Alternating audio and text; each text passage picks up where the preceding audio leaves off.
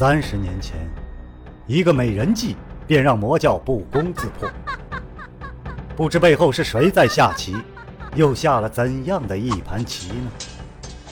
身世、门派、兴亡，是阴谋还是预言？当命运之海向自己奔流而来，又当如何抉择呢？敬请收听长篇奇幻武侠小说《命天录》，原著娄烨雪，演播青莲。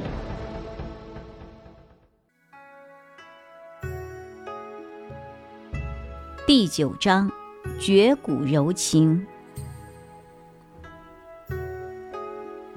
此地温度。远比外面要低，一路怪石嶙峋，横溢斜出，头顶怪石倒悬，如奇兽龙象。地面凹凸不平，各色石草婉动，依崖而现的步道断断续续，时狭时阔。萧剑尘停在一条略微平坦的石道上，两旁是两湾浅潭，石壁滴水。清脆入耳，在水湾当中点出一圈圈的涟漪。这条石道上已有斧凿痕迹，与之前的崎岖路面已是不同。而前头有一条断涧，人工技巧就更加的明显。断崖两岸静水千丈，眼前一拱三尺石桥，宽不盈尺，如飞鸿横跨两岸。头顶的四周俱是无数刻意削尖了的银色钟乳，如利剑悬顶，剑阵环伺。在岩壁裂缝中投下的淡淡天光的照射下，更显森严。萧剑尘皱了皱眉，真力微吐，火折一扬，火光照射之处顿时多了几丈。然而他并没有看出什么异样，如果有的话。就是前面这座拱桥，这座虹桥是纯以各色的石块拼接在一块儿的，石块之间没有任何的钉子、灰浆进行加固。他心里咯噔一下，但是并没有显出声色，毕竟以他的轻功，比这石桥更险峻的地方都不在话下。依然提气，稳稳上桥。确认没有任何变故之后，几个起落便通过了虹桥，稳立在了深涧的对岸。他依旧皱了皱眉，回望这拱桥，想起小时候玩过的木工毛笋玩具华容道，也是一个钉子都不用，纯用毛笋相互咬合构型的。不知这座桥是否也是建筑高手的炫技之作？可头顶那削尖了的钟乳石，怎么看也不是游戏之作。萧剑尘摇摇头，继续往前走。前方一片异光，看起来很像天光，似乎也就是出口。可是世家之子却明白，那光里面夹杂着珠光宝气，是为数不少的大片财宝才能发出来的光。他心里叹了口气，按住谢红衣的脉搏。见已然恢复了平稳，于是屏住呼吸，跟随着火折所指引的方向，毫不迟疑，迈步向前。火折所指引的方向与那片异光自然截然相反。萧剑尘的选择依旧是火折，以火为凭，走了不知道多久，终于有了微风拂面之感。他心下一喜，知道。就要出去了。前面再没有险阻，只见豁然开朗、布满黑云的天幕上，落日的余晖正在涂抹出最后几缕淡青色。无论是从火折的燃烧程度，还是此刻的天色，萧剑尘可以判断出，他们并没有在地下的溶洞耽搁太久。眼前是小桥流水人家，静爱安逸，只是。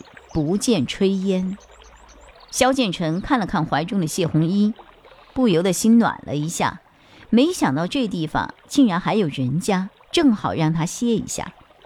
怀中谢红衣嘤咛一声，歪了歪头，依然没有睁眼。手指无意的一动，正好碰到了萧建成的胸膛，惹得他心口又一阵的发烫。萧建成强行忍住，把他的手放了回去，推开院门，却不见一个人影。屋内食物一应俱全，积灰严重，蛛网灰霉却没有多少。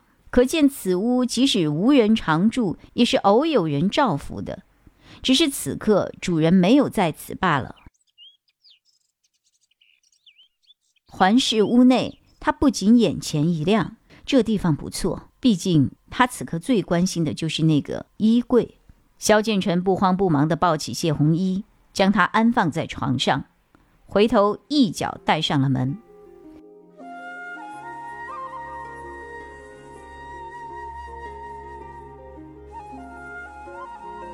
谢红衣依旧沉睡不醒，萧建成一个坏笑凑近了他，隔得那么近，彼此都能感受到对方呼吸的温度。萧建成若有所思地盯着谢红衣那依旧紧闭却微微跳动的眼睑，忍不住起了坏心，便伸手往谢红衣的胸口一点，谢红衣猛地颤抖了一下，啊，从床上弹了起来，抓住了他的手。萧剑尘饶有兴致地望了望谢红衣，不装了，人人人家才没有装呢。我又怕黑，我又怕水，两样我都怕，一起撞上，吓得我小心脏现在还在跳呢。是吗？蛇都不怕，怕这些？和你说了，你也不会懂了。反正我就是害怕这些。还有，你你出去。他慌乱地拖住被子，抱在胸前，显然他也发现自己的红衣被水浸过，简直属于半透明了。呵呵。好，趁我出去的功夫，你好好挑一件漂亮的衣裳换上。还有，不是我不让你装晕，实在是你的宠物们都快被憋死了。谢红衣愣了一会儿，啊，于是手忙脚乱地照顾起自己的宠物们，抬头却见萧建成早已取了一套黑色的衣裳，扬长而去。临走时还不忘回头重咳几声。你的小心思我都知道。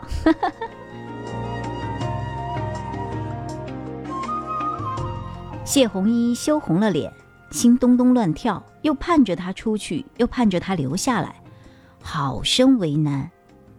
不过她毕竟是美丽少女，往衣柜一瞥，立马欢呼。这衣柜虽然不大，衣服不多，但每种款式的衣服也就一件。但是每一件的工料都是极其考究的，衣服不知用什么特殊的药水浸泡过，色泽如新，芬芳扑鼻。这些衣服真的是太美了，点红阁那么多鲜艳的霓裳舞衣，被他们一比，就好像是破布一番。只可惜只能穿一件。谢红衣对着衣柜犯了愁，倘若论自己喜欢的。肯定是那件芙蓉对襟裙，一朵朵芙蓉俏丽的如刚出水的一般。可若论男人喜欢的，按点红阁所见，总归是轻薄短透之类的。可是萧公子喜欢的是什么呢？谢红衣一手一件，真的是左右为难。想了一会儿，才委委屈屈的选出了一件。蓝灰色普通的细布衣服，不会太朴素了吧？谢红衣心里直打鼓。擦掉铜镜上的灰尘，用同色的布带束紧了长发。镜中的自己依旧是芙蓉如面，柳如眉，依旧是那个眼善一笑就能惹武林年少共轻狂的美人儿。她这种穿什么都好看的美人儿，什么时候这么患得患失了？谢红衣心下突然多了太多的愁绪，对着镜子看了数回，笑了数回，发愁着怎么样才能更好看一点儿。终于收拾停当，出门见人了。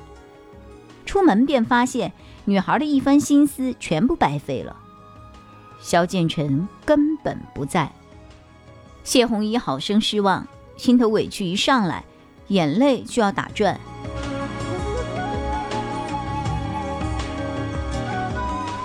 一声清脆的叩齿响声，他循声望去，却发现萧建成靠着廊柱坐在木栏杆上，一袭织金黑袍衬出他说不出的英俊潇洒。谢红衣张了张口，抬起手来看了看自己那暗淡的衣袖，心里万般后悔。早知道萧建成如此利落洒脱，自己说什么也该选最好看的那一件。现在不但迟了，还听到了萧建成的笑。厨娘，该下厨了。他的声音和他的眼睛同样温暖，口气却是戏谑丰富，却完全不令人反感。谢红衣心里藏着小心思，偷偷瞄着他，而且心头有如小鹿乱撞。我才不是厨娘呢！可是看着地上的几只野兔，再看看自己的穿着。自己觉得这辩驳好无力啊！萧建成哈哈一笑，从上跳下来。会织布的女孩肯定也会做饭。你现在说什么都迟了。这地方有很多有趣的玩意儿，你先把我喂饱，我再带你一起出去逛。说着，也不等他同意，一晃没了影儿。谢红衣想要追上萧建成，却发现无从追起，根本追不上，忍不住跺脚，恨恨道：“坏人！”吃不死你，恼归恼，饭还是要做的。毕竟折腾一天，大家都饿了。点红阁是个有意思的地方，有各色美人，还有各色有才的美人，有善机筑的，有工绘画的，有长于琴的，也有会做饭的。而谢红衣正好每一样都学了一点。也因为此，他的手指上有一阵儿多是刻苦练习的茧子。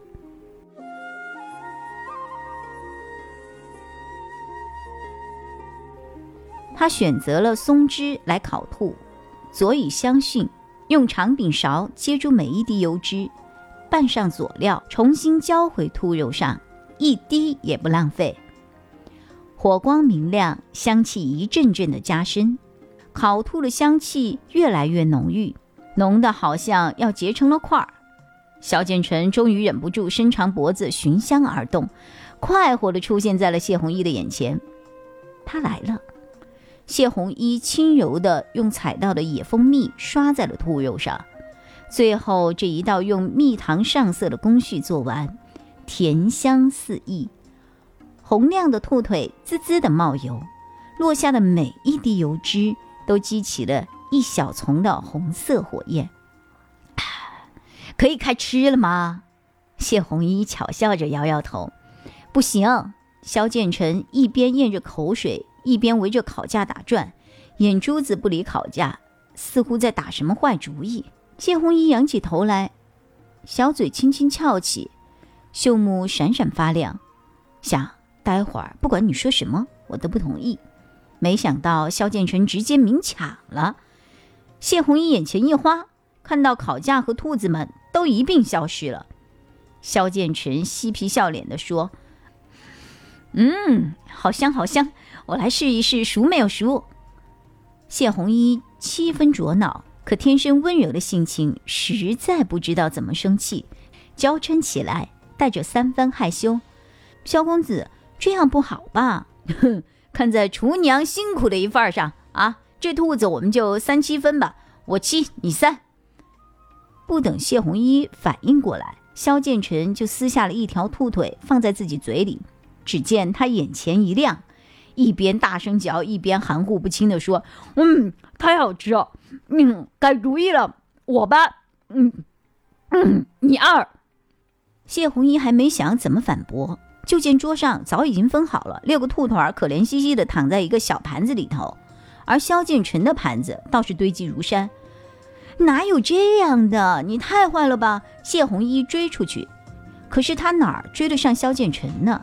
只听得一阵笑声，萧建成已经带着战利品没影儿了。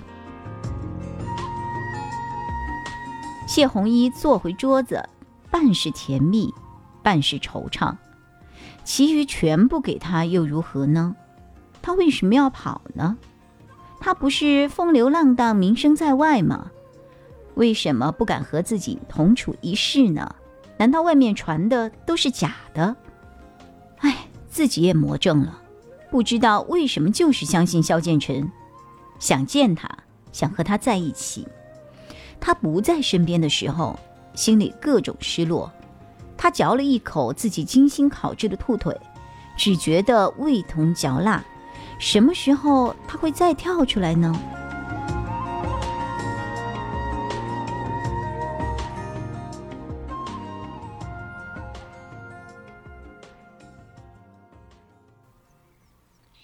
斜枝挂月，成夜如水。